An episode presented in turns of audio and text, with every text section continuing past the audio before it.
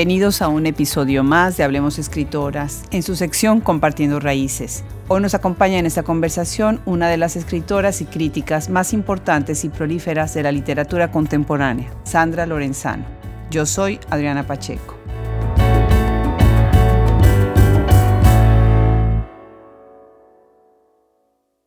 Sandra Lorenzano nació en Buenos Aires, Argentina, el 7 de marzo de 1960 Llegó a México en 1976, por lo que es hija adoptiva de este país. Es narradora, poeta y ensayista, especialista en arte y literatura latinoamericanos, con un doctorado en letras en la Universidad Nacional Autónoma de México, en donde es catedrática. Durante mucho tiempo condujo el programa de radio En Busca del Cuento Perdido y creó los programas televisivos Las otras voces y Pasiones y Obsesiones. Sus últimas obras en novelas son La estirpe del silencio Sex Barral 2015 y El día que no fue Alfaguara 2019. En poesía, su libro Herencia, Vaso Roto 2019.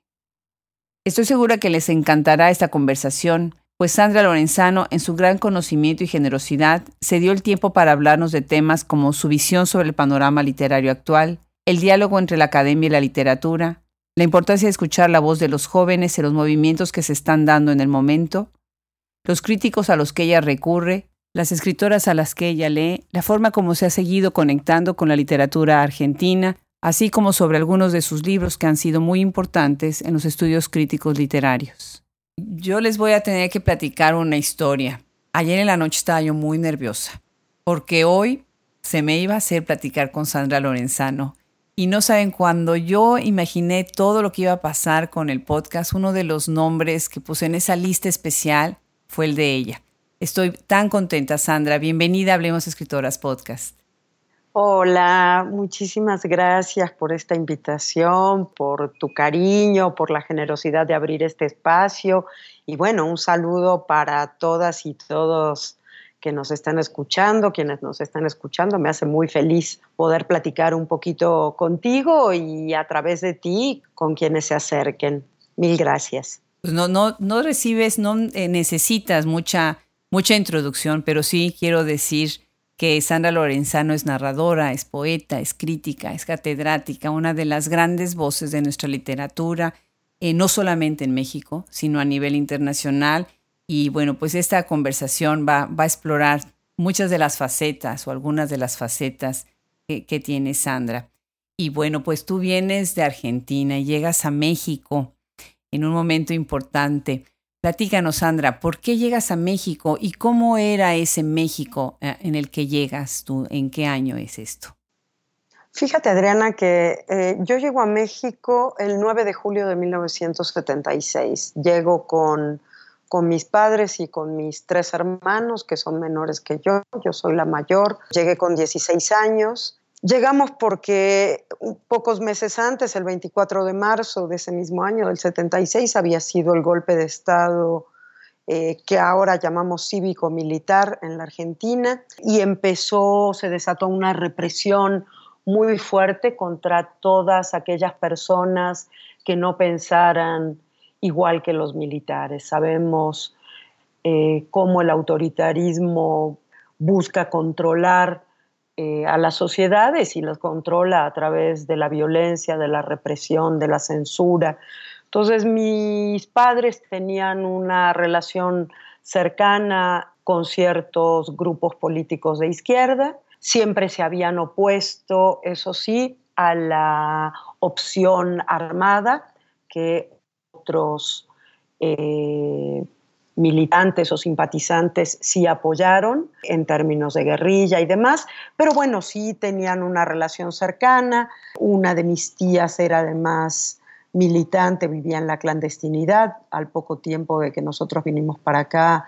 Para acá, cuando digo acá es México, que es donde estoy en este momento, a ella la desaparecieron hasta el día de hoy no se han encontrado sus restos, dejó tres niños chiquitos, es una historia que yo cuento sobre todo en la última novela, pero bueno, digamos que fue una decisión que tomaron mis padres pues para salvar la vida y para protegernos a nosotros, los hijos.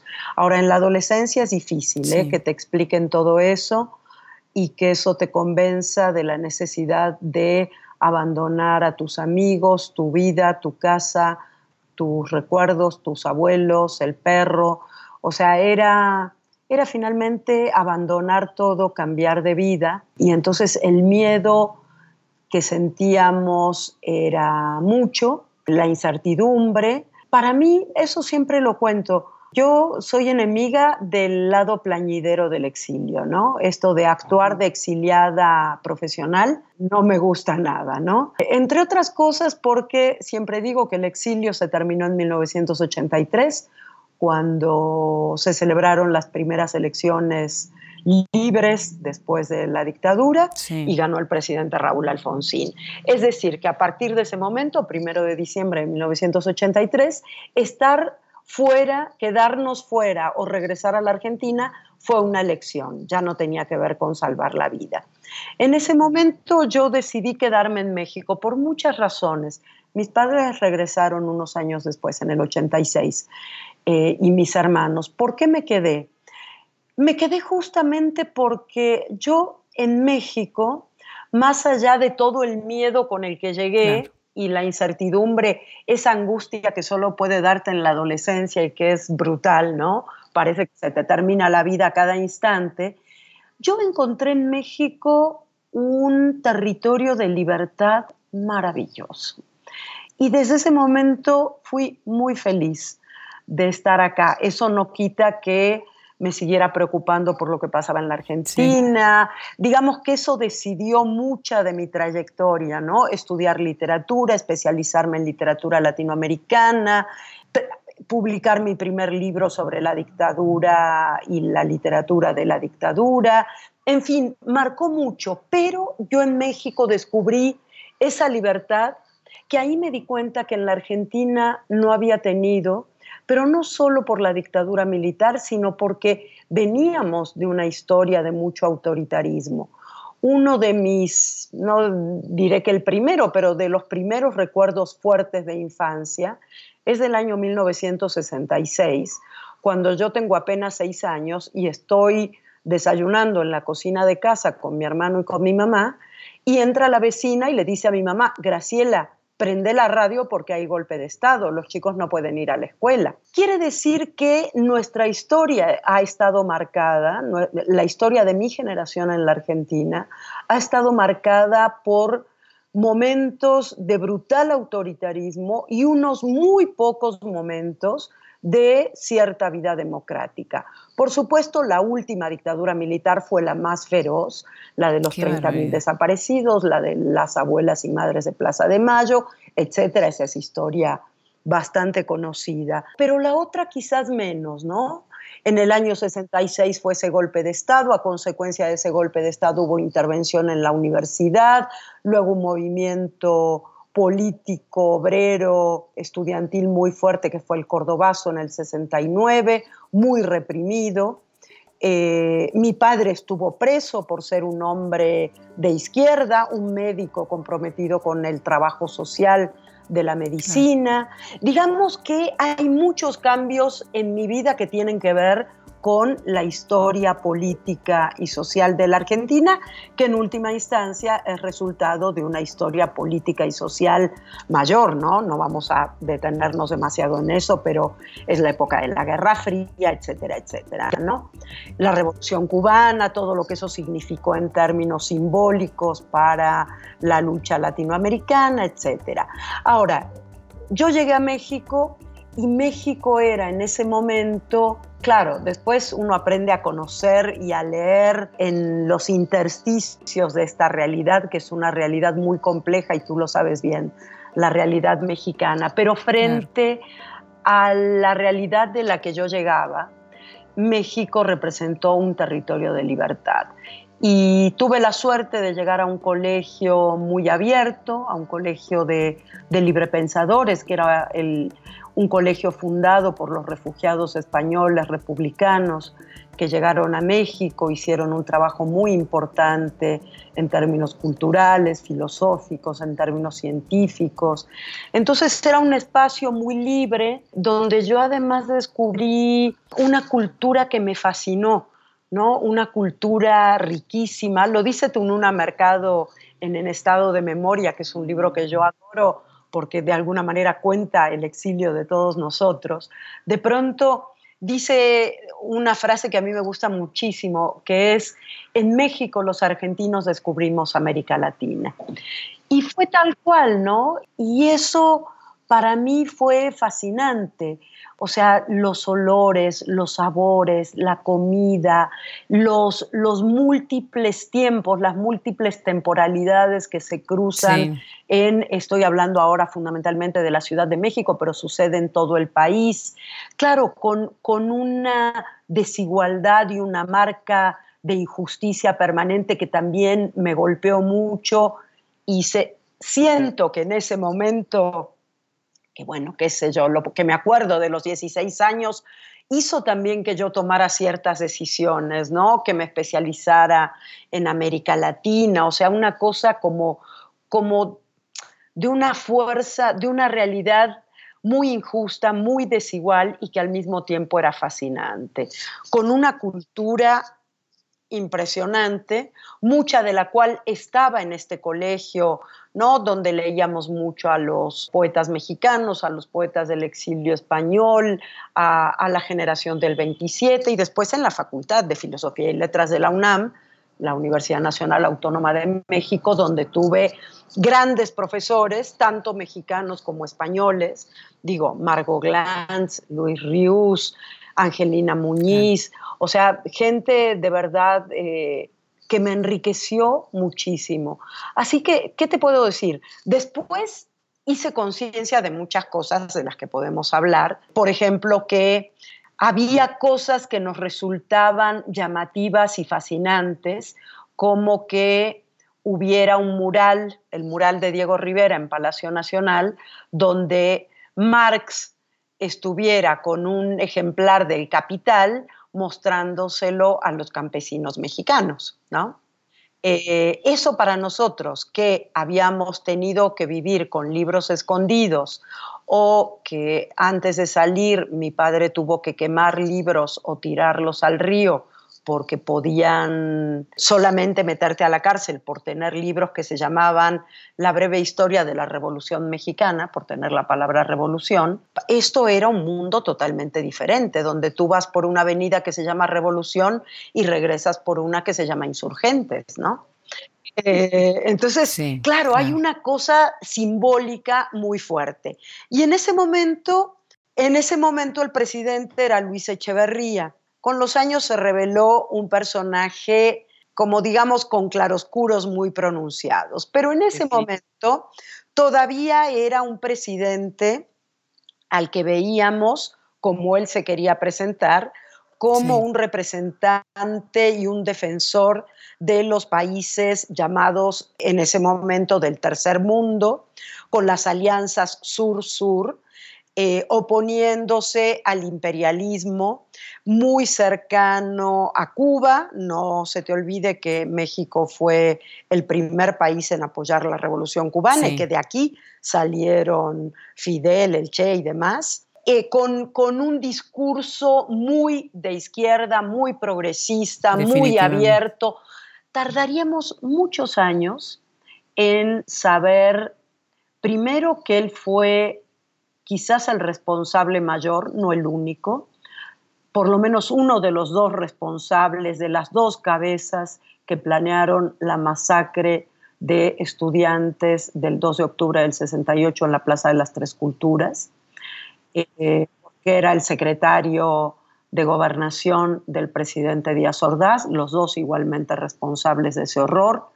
Tardaríamos muchos años en saber que durante esa época de Echeverría y después en la época de López Portillo, también en México hubo algo que se llamó guerra sucia, como en la Argentina, y que el ejército se dedicó a asesinar y desaparecer militantes políticos, especialmente de la Liga 23 de septiembre, etcétera, etcétera, ¿no? Pero eso lo supimos después. Eh, siempre fue una zona conflictiva para el exilio, porque le agradecíamos que nos hubiera salvado la vida, tanto a Echeverría como a López Portillo, y después resultó que ellos también tenían su parte negra, ¿no? Eh, que no era una leyenda, sino una realidad. Entonces, ese era el México al que yo llegué, un México al que llegamos, pujante, donde los obreros ocupaban el zócalo el primero de mayo, pero para darle las gracias al presidente. Después aprendimos también lo que son los acarreados. Había mucho que aprender en este país. Y eso lo hizo también fascinante, ¿no? Así que decidí quedarme y aquí sigo. 43 años después, aquí sigo muy feliz. No, pues me encanta. Lo convertiste en tu hogar en un hogar que te estaba alimentando mucho, teniendo la referencia de un hogar remoto en donde habías dejado tantas cosas y que tenías que repensarlas desde la distancia. Y otra cosa en la que yo veo, y tú lo has dicho, ¿no? Que has convertido en un hogar, es la escritura. Entonces, escuchando todo lo que ahorita nos platicas precisamente de estos momentos políticos tan fuertes en los dos países, pues no nos extraña que, la escritura, que tu escritura haya sido un refugio eh, y sobre todo una manera de cómo, como tú misma has dicho, eh, soy contrabandista de historias propias y ajenas, dices, em, cómo tomar las historias de los otros y complementar las historias en, una, en una historia común, ¿no? Que es necesaria eh, contarse. ¿Cómo es que tú entras a la academia y empiezas a, bueno, estas grandes lecturas que tenemos que hacer en la academia además con estos grandes maestros que tú tenías, ¿en qué momento decides que también quieres escribir ficción? Ah, ese es un tema complicado porque quizás una de las cosas más complicadas para los seres humanos es descubrir el propio deseo, ¿no? Eso dice el psicoanálisis y yo estoy bastante de acuerdo. Creo que una no sabe muy bien qué quiere hacer exactamente a los 16, 17, 18 años. Yo sabía que lo que más me gustaba en la vida era leer y escribir. Ya escribía poesía, eh, participaba en talleres. México en ese momento, bueno, y todavía ahora, por supuesto, todo este tiempo, era muy generoso en términos de, de ese tipo de organización, ¿no? Había talleres, casas de la cultura, todo era gratuito, eh, podías ir y te, por ejemplo, yo fui a un taller de poesía cuando tenía 17, 18 años, mucho antes de entrar a la facultad, eh, que dirigía el gran poeta guatemalteco Carlos Illescas. Entonces, y, y, lo compartía con poetas verdaderos, ¿no? Yo estaba haciendo, como decimos en México, mis pininos poéticos y además era pésima porque era, claro, tenía toda esta, esta formación de, la poesía muy combativa, ¿no? De, escuchar a la nueva trova y a Quilapayún y a Intilimani y pensar que la poesía tenía que ser eso.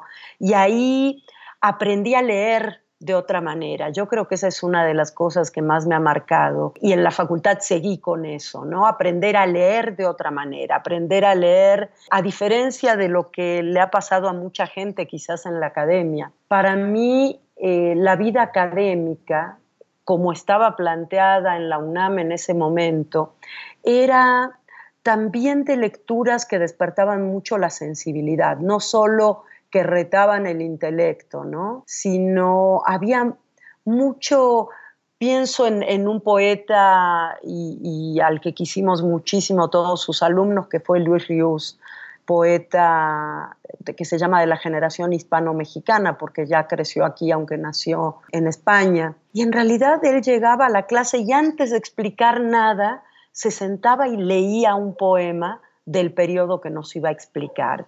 Entonces era como, como el disfrute de la palabra. Entonces ahí, claro, primero yo por qué decidí estudiar letras, justamente porque lo que más me gustaba era leer y escribir, sin saber también a lo que uno se enfrenta en ciertos momentos de, la, la, carrera, que cuando dices, si me gustaba tanto leer y escribir, ¿por qué estudio esto, verdad?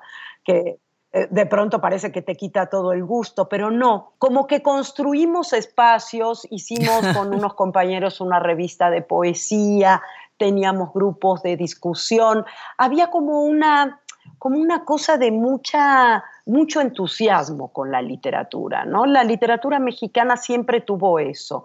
aunque cada vez más se iba separando quiénes que ver con la academia y quienes se oponían a la academia. De eso podemos hablar después. Digamos que entré a la facultad, seguí escribiendo, en realidad no es que ahí decidí escribir ficción, ahí decidí que nunca jamás en mi vida iba a escribir ficción. Eso es lo que tiene de pronto la academia. Me parecía el, el estimular y disciplinar la capacidad crítica, el ojo crítico, que es muy bueno para la lectura eh, crítica académica, no es tan bueno para la escritura porque eres tu peor crítica, ¿no? Tu crítica más feroz.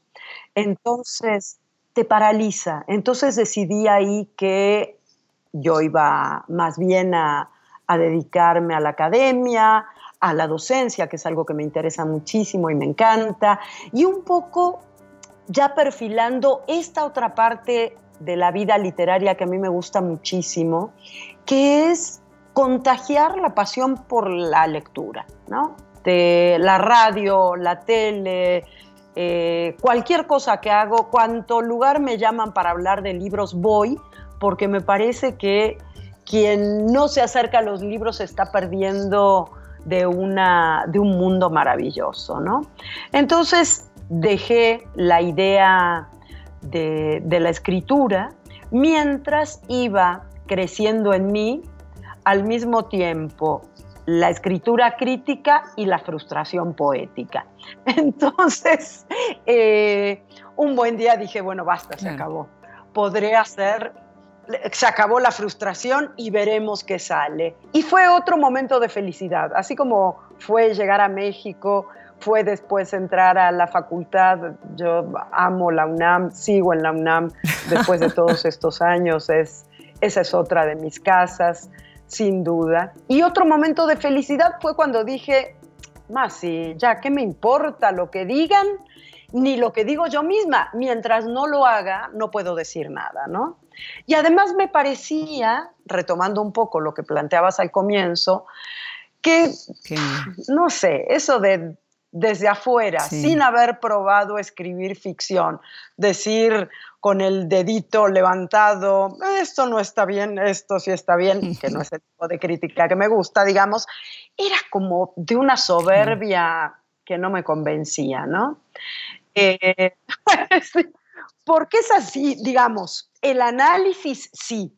Yo aprendí a leer, como te decía, como les decía, aprendí a leer con ese rigor, pero también con ese placer, ¿no? Claro. Eh, yo, digamos que ya caché a Roland Barthes cuando Roland Barthes regresa del estructuralismo más brutal, se enamora y decide volver a la escritura y a la escritura crítica desde ahí, ¿no?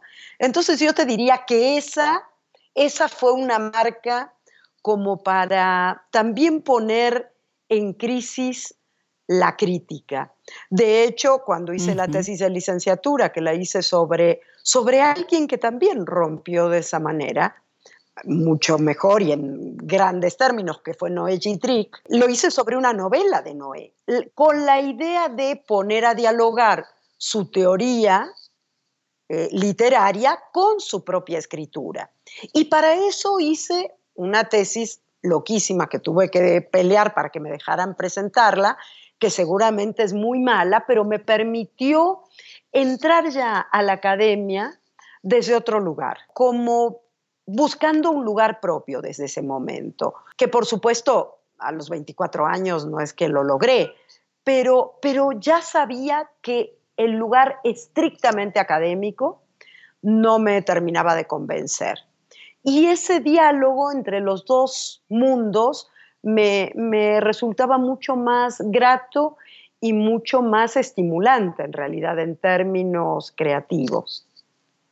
Claro, yo también soy una gran creyente de que la, crítica nos ayuda a, leer de manera diferente. Pero muchas veces lo que yo he visto es ese gran divorcio que hay entre el escritor creativo, o que se llama creativo, porque en la academia yo también veo una, una acción creativa. Claro, Pero hay como una cierta ¿no? Eh, un cierto divorcio en, en, algunos escritores que rechazan, que no, que no hacen escritura académica, que rechazan a esa lectura académica, ¿no? Y, y, obviamente hay escritores que, bueno, van a ser escritores de ficción y, y punto, ¿no? No, no, se obliga uno al otro, ¿no? Exacto. Sin embargo, la manera en la que tú hablas ahorita de, de ciertos críticos que marcaron tu vida, se nota en tu obra, ¿no? Por ejemplo, tú eres una gran lectora de los críticos de la memoria, eres una gran lectora de los críticos del idioma, ¿no? Y, y eso, la palabra, el poder de la palabra, como lo pueden presentar varios críticos, diversos críticos que tú has estudiado, te enriquece en la manera en la que estás escribiendo. Y, e incluso, bueno, lo has dicho, yo recuerdo en algún programa, de, de, de tu programa de televisión, en algún momento dijiste, ¿no? los críticos a los que sigues y a los que regresas y los críticos a los con los que no que quieres volver a dialogar, uh -huh. ¿no? Ya hace algún tiempo que, que oí esa, esa entrevista. Y ahorita me lleva precisamente a la siguiente pregunta, porque en algún momento tú dijiste que te sentías hija de ciertos libros que habías leído eh, y que habían marcado tu vida, principalmente eh, libros escritos por los teóricos eh, judíos de la memoria, ¿no? que es parte de, de este conflicto y de este tema que, que, siempre al que regresas y al que regresas de manera continua. Platícanos, ¿quiénes son estos críticos? ¿Qué ejemplos nos darías de, de los críticos que han, que han impactado tu vida? Sí, eh, Fíjate que ese es un tema que, que, me interesa mucho y al que siempre vuelvo, es verdad. Yo te diría que, por supuesto, Benjamin, ¿no? que es también un heterodoxo en su producción filosófica, en su producción de reflexión histórica, en su producción más de corte literario. Me interesa muchísimo. Me interesa mucho Steiner también. Me interesa mucho el modo en que dialogan los críticos vinculados al tema de la memoria con los poetas o con los escritores que tienen que ver con la memoria. ¿Qué pasa con Paul Celan, por ejemplo? ¿no? ¿Y qué podemos sacar de ese diálogo entre Paul Celan y los críticos, los teóricos de la memoria. ¿Qué dice Steiner al respecto? ¿no? ¿O qué dice la gran Hélène Cixous, que es un personaje que a mí me fascina? ¿O qué dice Edmond Javés, que finalmente escribe poesía, pero es una poesía reflexiva y al mismo tiempo espiritual? Digamos que en gran medida ese es mi, mi mundo intelectual, también que se combina con el mundo intelectual latinoamericano, ¿no? Pero incluso con quienes hacen el puente. Pienso en un tipo que a mí me resulta entrañable y que sus, sus textos me encantan, que es Ricardo Forster, que es prácticamente mi contemporáneo, ¿no? Tenemos más o menos la misma edad, él tiene un poquito más, pero, pero algo que no, no demasiado significativo. Entonces, sí, Fíjate que en realidad cuando yo empecé a pensar el tema de la memoria, empecé a interesarme en estos temas y ahí caí en la cuenta de que la mayor parte de los pensadores eran judíos y que yo quería trabajar la memoria y leía a estos teóricos o a estos poetas y yo mi propia historia judía no la tenía tan clara, sí clara en el sentido de, bueno, toda la familia materna viene de Rusia y eran judíos. Eso sí lo tengo clarísimo. Y también hasta un par de generaciones arriba, no mucho más, como la mayor parte de la gente normal, digamos, ¿no? Se dice que eh, nosotros tenemos abuelos, bisabuelos, tatarabuelos, el árbol genealógico, las genealogías se las dejamos a otros. O como dice Margot Glantz, todos tenemos nuestras genealogías. Yo desciendo del Génesis, dice ella y eso me encanta, ¿no? Un poco yo lo adopto. Sí. Entonces ahí me empecé a meter más en ese tema, no necesariamente por lo judío, pero sí evidentemente hay una línea que tiene que ver con la reflexión que hacen los judíos sobre la memoria, pero resulta especialmente atractiva. No es la única, pero sí. El propio Derrida o sea, hay Levinas, sin duda. Esos son los escritores, te diría, teóricos, filósofos, poetas, a los que vuelvo con, mayor frecuencia y que están, me parece, de manera más reiterada en, mis libros, ¿no? Tanto, tanto en la crítica como en la creación, en la narrativa y en la poesía. Eh, son con los que más dialogo no son los únicos, ¿no? Digo, siempre digo que una de las marcas, yo quizás nunca hubiera escrito Saudades si no hubiera leído el libro del desasosiego de Fernando Pessoa. Y, ahí descubrí toda esta beta portuguesa de las saudades justamente. Hay una cosa de, de, un cierto giro melancólico, te diría, en estos pensadores, incluyo por supuesto a Pessoa, que es una de las cosas que más me atrae en la literatura o en, o en la escritura, para no decir literatura y que suene, que parece que dejo fuera la filosofía o la historia o la crítica, ¿no? Esa esa beta melancólica, que es una melancolía productiva, no una melancolía que te paraliza, sino una melancolía que te lleva a la búsqueda de otras cosas, ¿no? de otros elementos, de núcleos propios, de historias, de ramas, de derivas, finalmente, para decirlo de leucianamente. ¿no?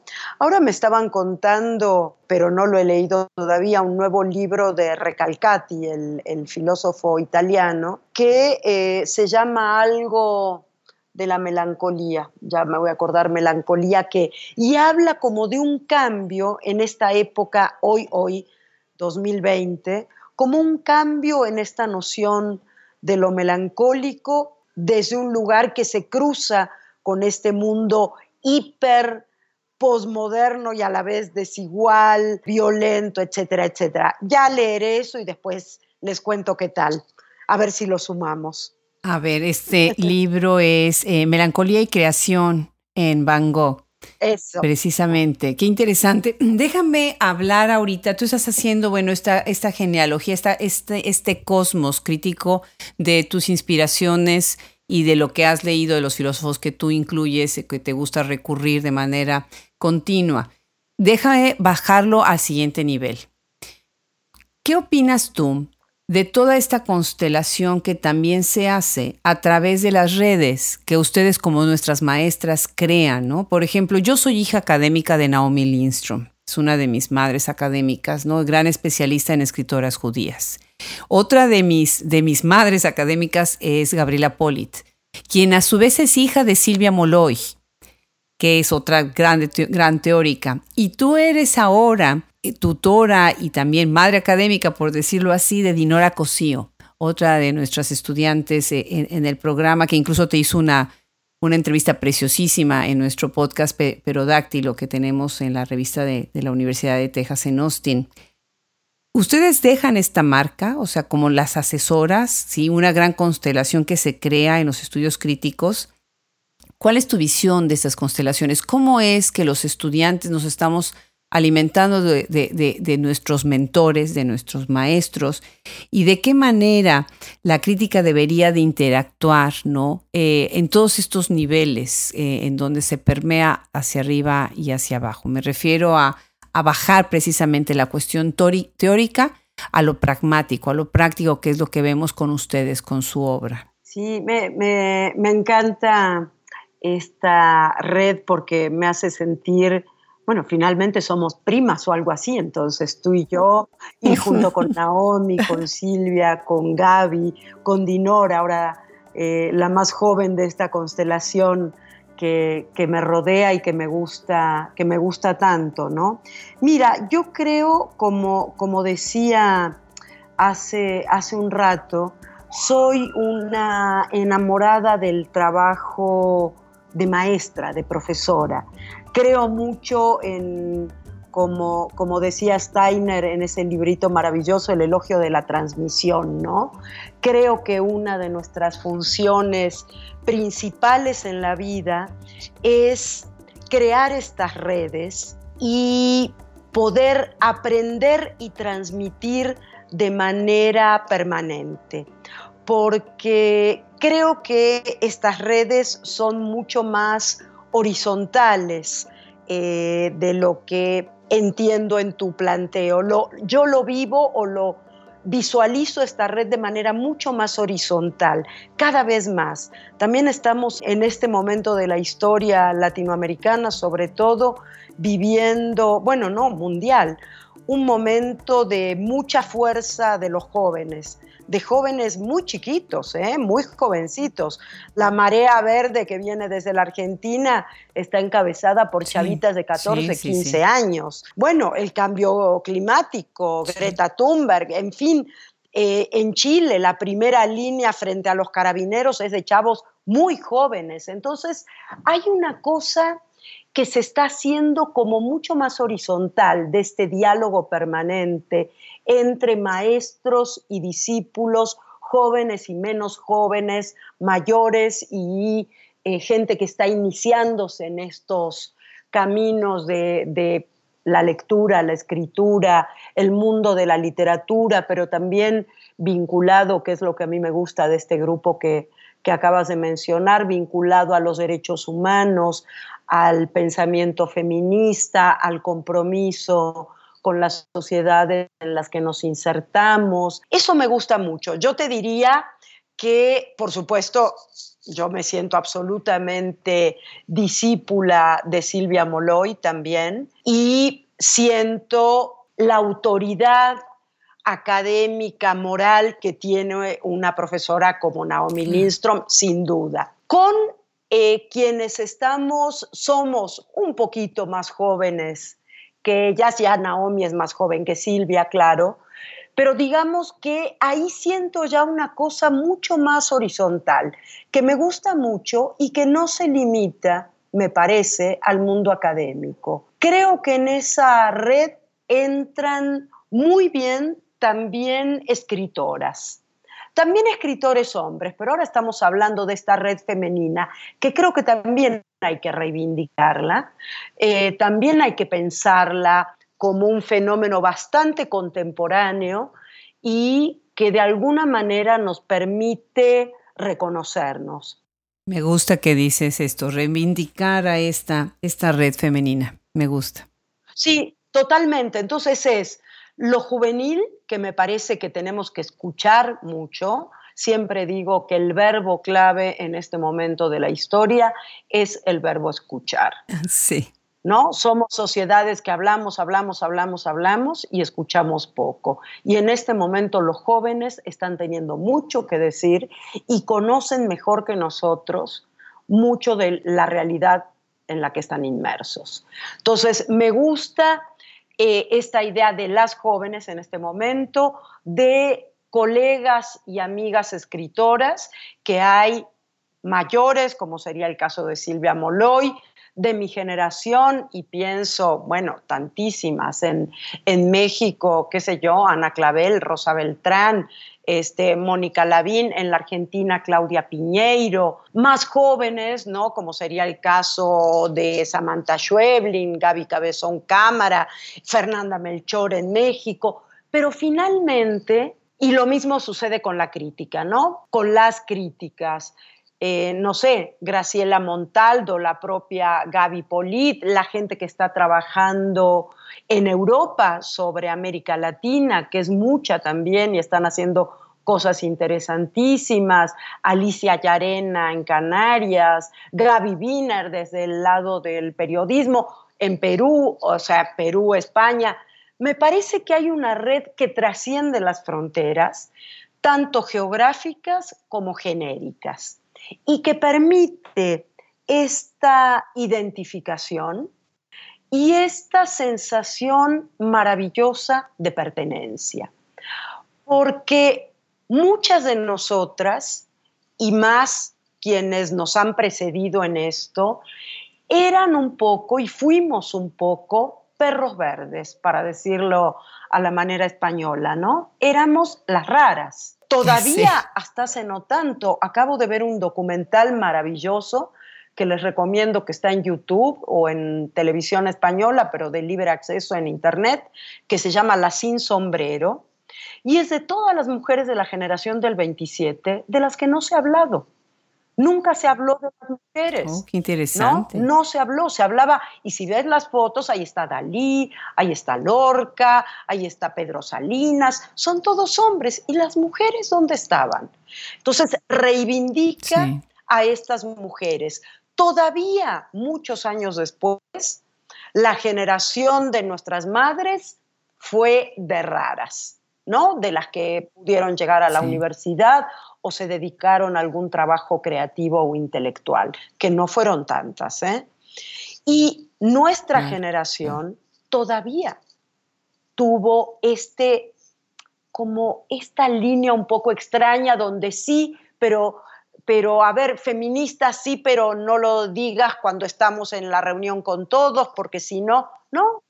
Eh, en cambio ahora hay un espacio de libertad que creo que nos hemos ganado y que han, están las que han abierto brecha y que siguen vivas, siguen con nosotras y ojalá por muchísimos años más, y están las que vienen después.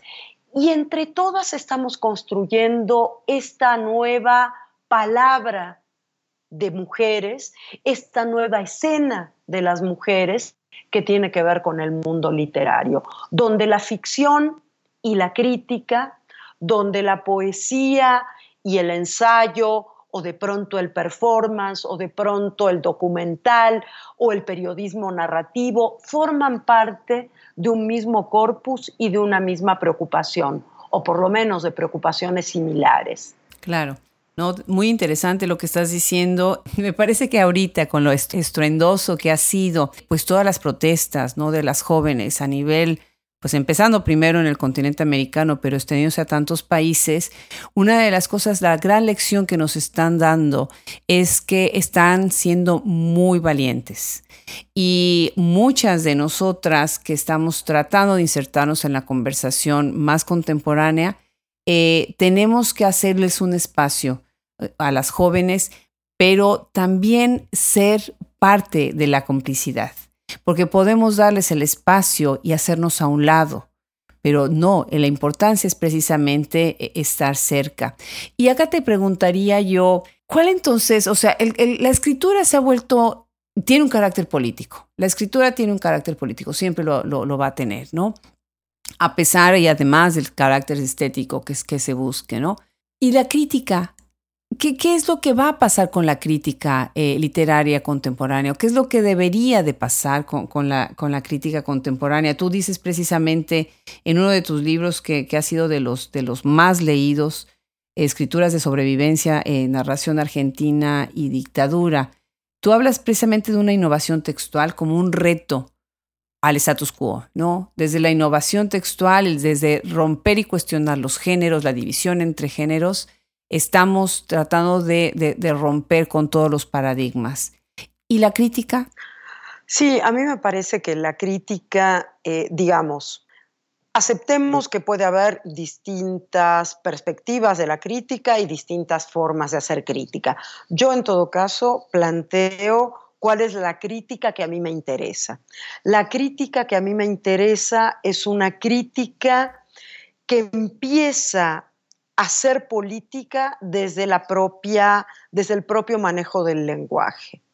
Es decir, que rompe con el lenguaje crítico tradicional para poner elementos de incomodidad, digamos, de cuestionamiento desde el propio lenguaje, no donde solamente el objeto al que vas, sobre el cual vas a reflexionar o vas a analizar, es un objeto no ortodoxo, que eso es lo que a mí me interesa, eh, sino que tu propio acercamiento tiene que proponer un camino distinto, tiene que ser sugerente también en términos poéticos.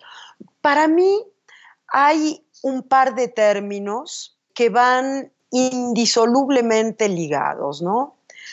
Que es el compromiso ético con el compromiso poético en el sentido amplio de la poética, ¿no? En el sentido del lenguaje con el cual escribimos o la opción del lenguaje con la cual escribimos y esa suma me da por resultado lo político. La ética, la estética me da por resultado eso que yo llamo político y que a mí me interesa en términos políticos, que está muy lejos de aquello que creíamos político cuando hablábamos de literatura panfletaria o cuando la vieja discusión de los años 70 del escritor comprometido.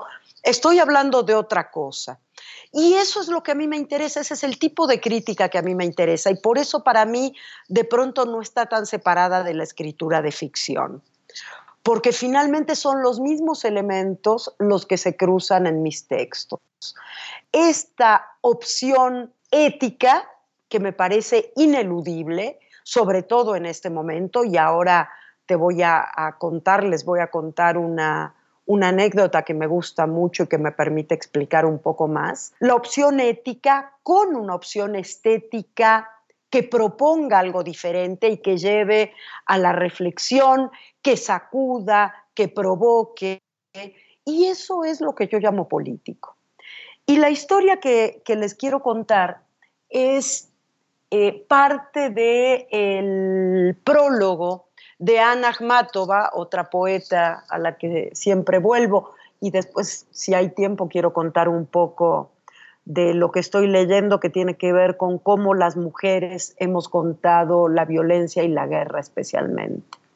Pero una de las, de las escritoras que sufrió la violencia en carne propia, una poeta excepcional, fue Ana Akhmatova quien eh, fue condenada por el estalinismo, sus libros se prohibieron, se le prohibió escribir, su marido y su hijo estuvieron presos, su gran amigo Osip Mandelstam, el otro gran poeta.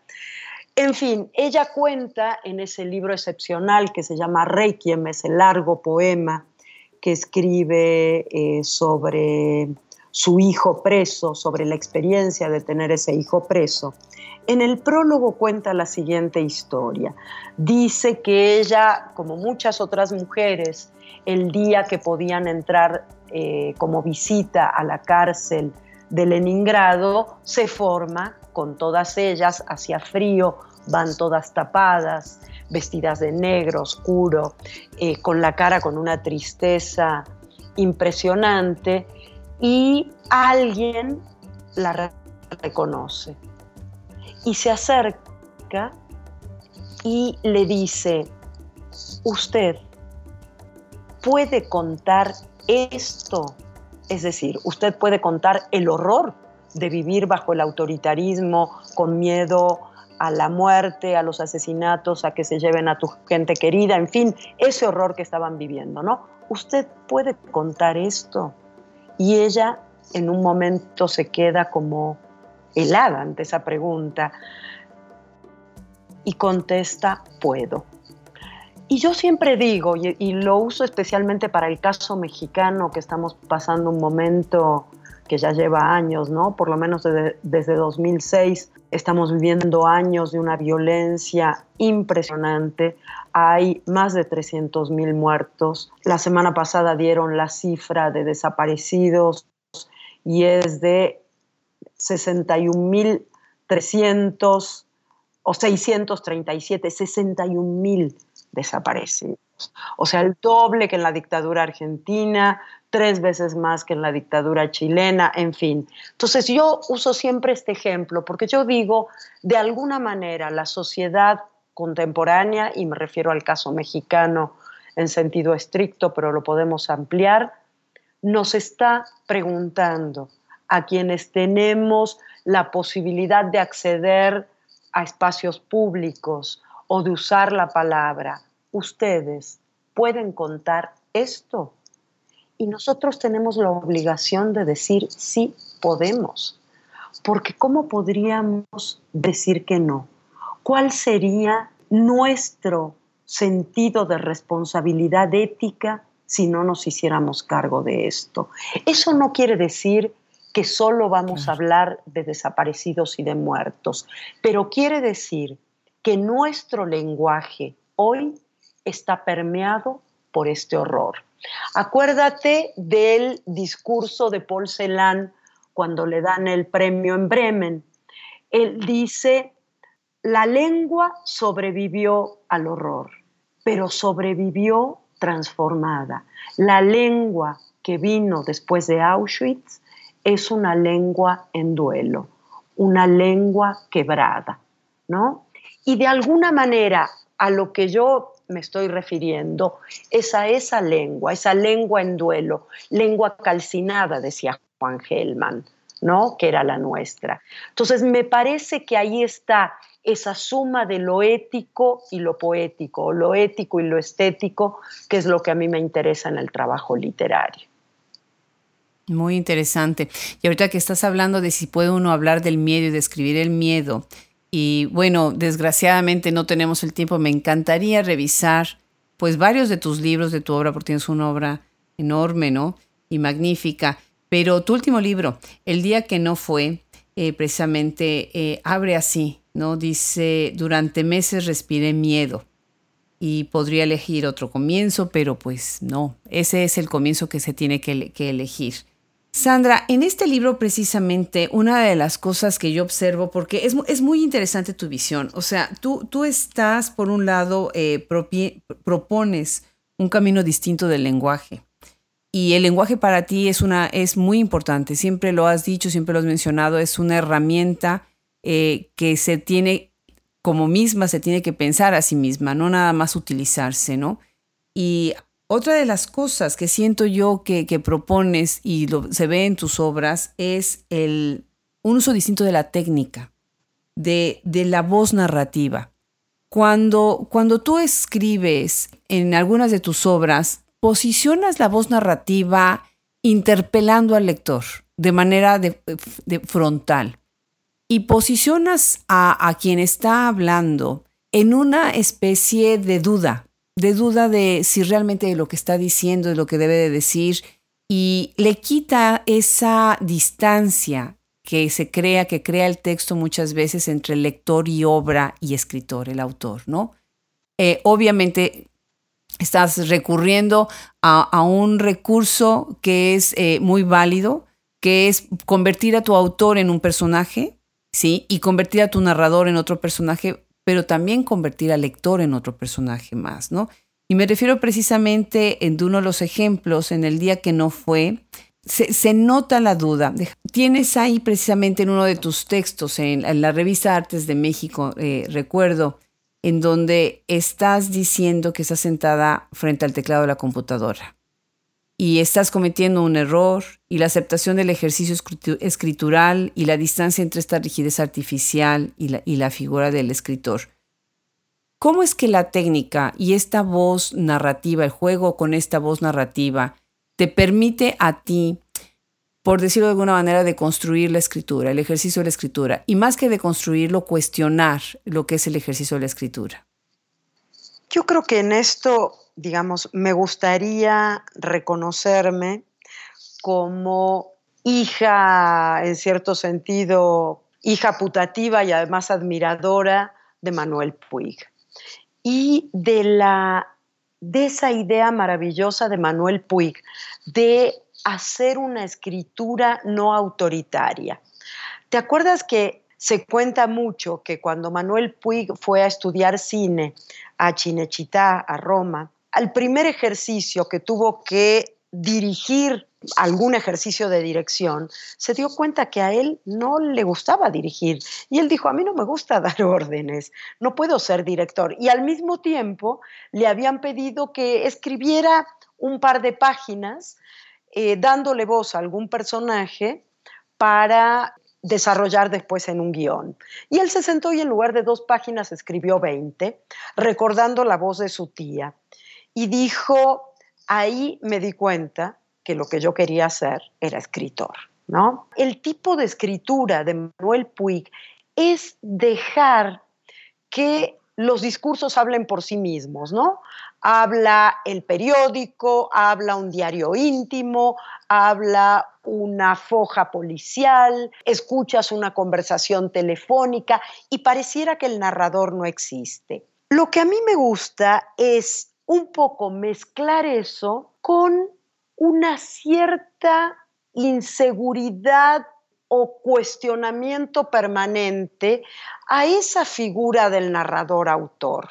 Sí aparece en mis libros el, narrador autor o la narradora autora, pero aparece siempre desde un lugar de duda, desde un lugar de incertidumbre. A mí el tema de las certezas se ve que no se me da, porque es o sea, cada vez que digo algo que me parece que sí, que es una certeza, inmediatamente dudo de eso. Y dije, ya yo de dónde saco que esa es una certeza. O sea, tengo pocas certezas. Una es esa, que la escritura no puede ser un trabajo de certezas.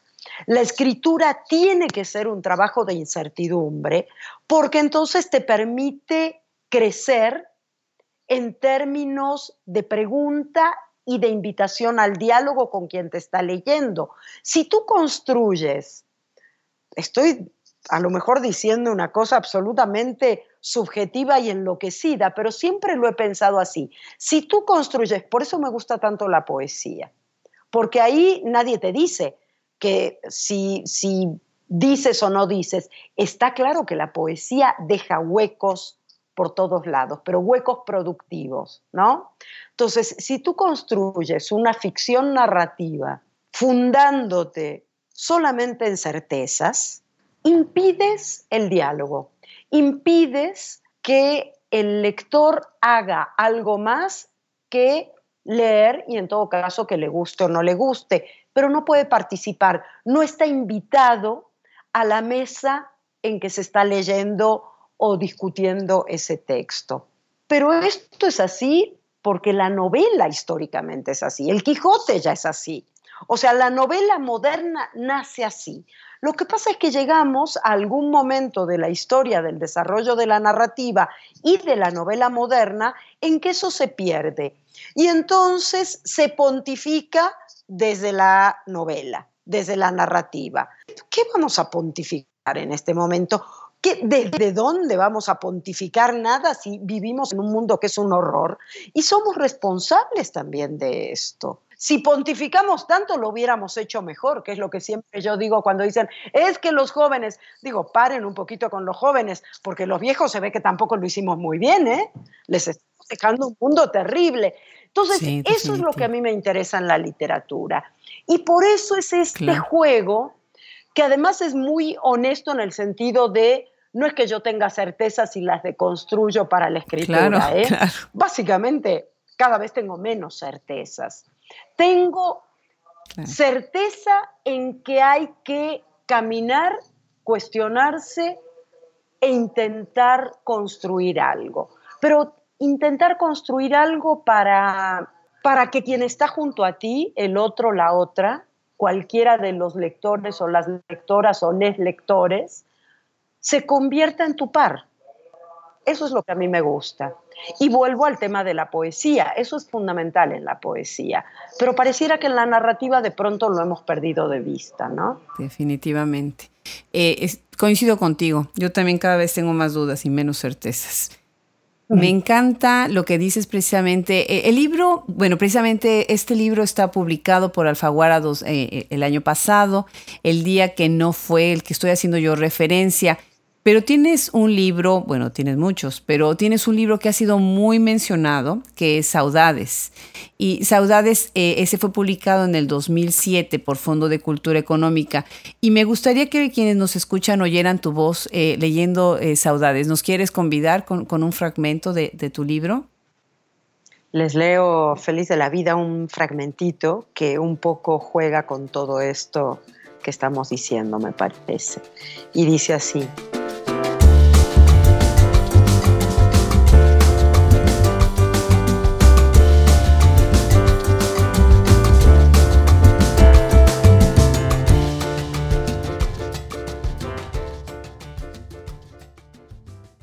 Quizás tengan razón quienes dicen que no podemos escribir contra la muerte porque ya hemos pasado por ella. No somos sobrevivientes como queremos creer, somos aparecidos. En Buchenwald, el humo del crematorio ahuyenta a los pájaros y esos pájaros, alejándose de la muerte, son los mismos que graznan enloquecidamente frente a la lente de Hitchcock. También ellos son aparecidos en el último graznido de la locura. La imagen de Buchenwald cubre los cuerpos que conozco y me escamotea así el sentido de mis gestos cotidianos, aunque tampoco yo, lo sé, haya visto nada en Hiroshima. Sí. Y eh, la presentación la hace de este libro es precisamente Silvia Sí, esa es la maravilla de este libro. Precioso. Todo el libro también es una maravilla. Un privilegio. Y, dice ella, en esa presentación, dice que eh, Sandra Lorenzano escribe con la urgencia y el goce doliente de quien conociendo la distancia insalvable que separa del objeto añorado. El, el goce doliente es precisamente una manera de decir, estando lejos, sigues cerca, ¿no? ¿Qué tan cerca sigues de Argentina, Sandra? Muy cerca, muy cerca. Tengo, yo siempre por eso insisto en que me presento como Argenmex, ¿no? Para mí son mis dos países, mis dos patrias. Eh, tengo raíces en un lado y ramas en el otro. Sí, sigo muy cerca em, en el sentido de me importa lo que sucede allá, leo todos los días o por lo menos le doy una mirada y selecciono algunos artículos del periódico, leo a mis, a mis colegas y amigas y amigos de la Argentina, pero bueno, sabemos que cuando uno está lejos la cotidianeidad es distinta, ¿no? Somos argentinos diferentes, los que estamos en México, o somos mexicanos distintos los argentinos que nos quedamos, ¿no? Y, esa diferencia es un poco como eso que las feministas llaman la mirada oblicua, como que estás y no estás al mismo tiempo en los dos lugares. Cuando estoy acá, eh, acá en México, siempre digo acá, pero ustedes no ven dónde estoy. Estoy en, mi casa, que es una especie de, nido protector que me gusta porque entra mucha luz, entra sol y están todos mis libros, así que es, es un espacio muy mío. Y desde acá miro hacia la otra patria con un poco de nostalgia siempre, pero también desde un lugar como como de costadito, eso, la mirada oblicua, de chanfle dirían los, los que hablan de fútbol, ¿no? Como de costado. Y lo mismo cuando estoy allá, miro hacia México desde ese lugar, pero también miro esa realidad desde ese lugar. Tenemos ese goce doliente, una fortuna. Sí. Somos afortunados, pero es una fortuna también dolorosa. Y yo sé que entre la gente que te escucha, que escucha estos podcasts, hay muchos latinoamericanos que viven en Estados Unidos o que viven en, fuera de sus países y que van a entender lo que yo digo, ¿no? Porque, porque finalmente es una fortuna, no solo porque salvamos la vida, sino porque nos hemos enriquecido infinitamente, ¿no? Pero al mismo tiempo es una fortuna, una gracia que nos provoca un cierto dolor, una cierta nostalgia, que lleguen las fiestas como las que acaban de pasar, las fiestas navideñas, y uno diga, es que quisiera estar en todos lados, ¿no?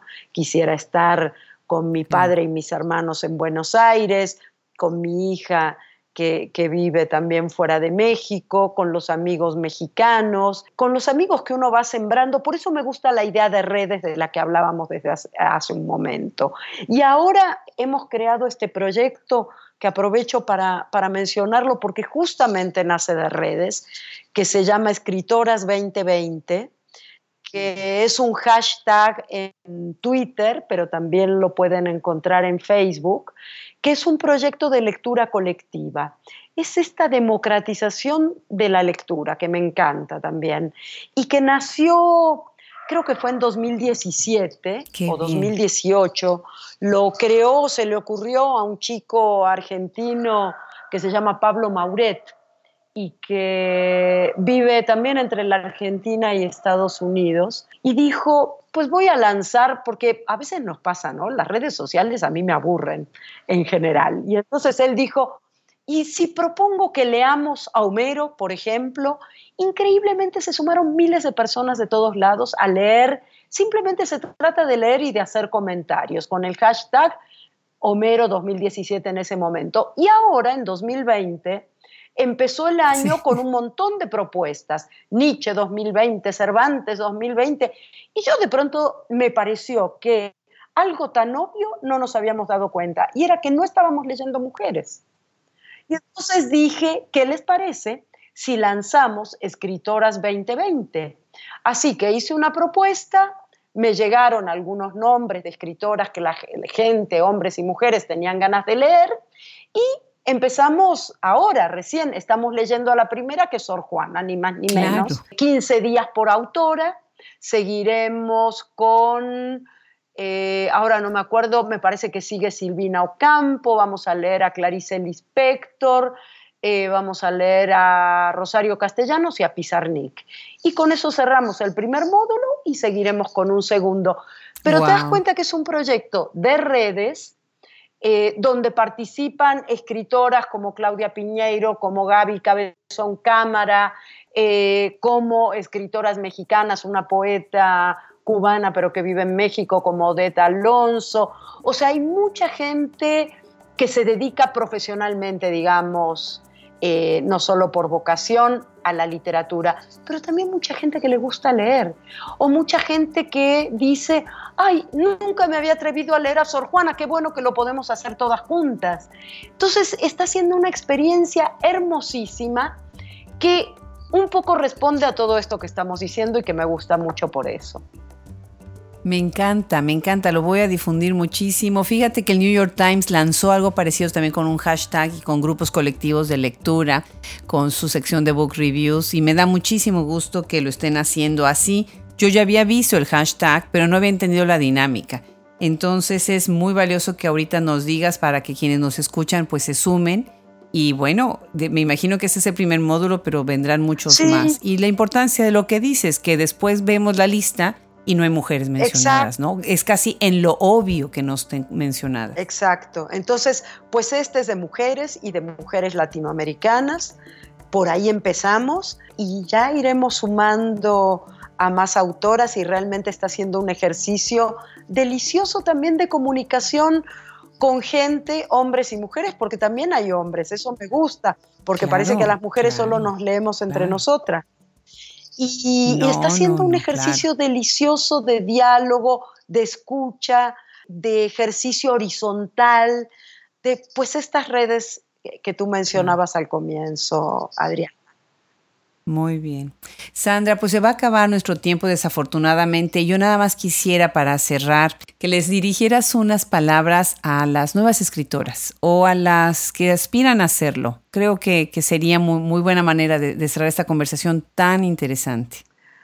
Siempre es difícil eso de dirigirle unas palabras a quienes quieren escribir o a lo mejor todavía ni siquiera reconocen internamente que quieren escribir. Y yo les voy a contar una historia que es la siguiente.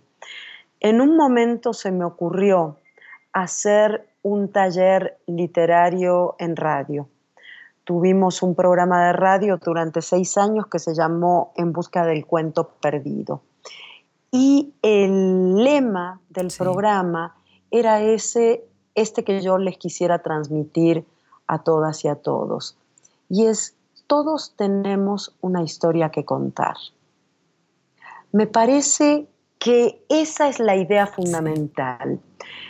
Digamos, habrá gente con más talento o menos talento, gente que se quiera dedicar de manera exhaustiva o de tiempo completo o profesionalmente a la escritura, a la escritura académica, a la escritura de ficción.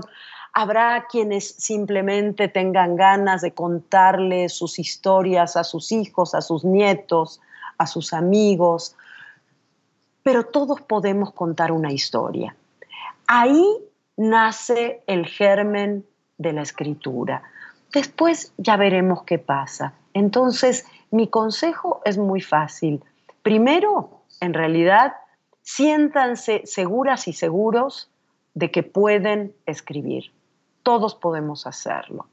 Y lo otro es, lean mucho, porque la escritura necesita de la lectura. Lean mucho, lean de todas las épocas, lean como se les dé la gana, de manera ordenada, de manera caótica, lo que tengan ganas, lo que su intuición les haga leer. Hay que leer, leer, leer.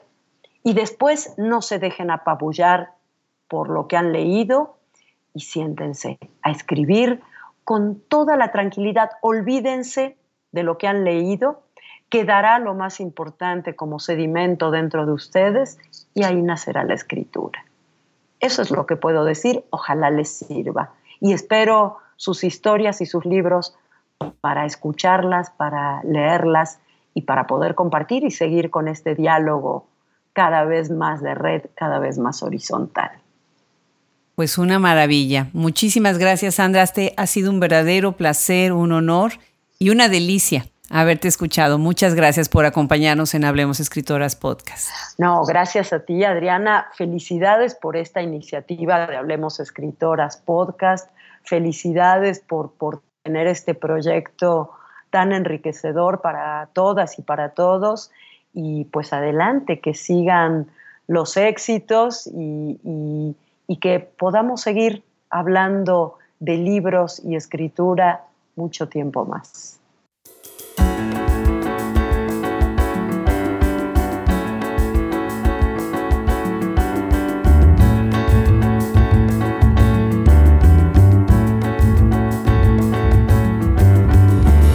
Este fue un episodio más de Compartiendo Raíces dentro del podcast Hablemos Escritoras.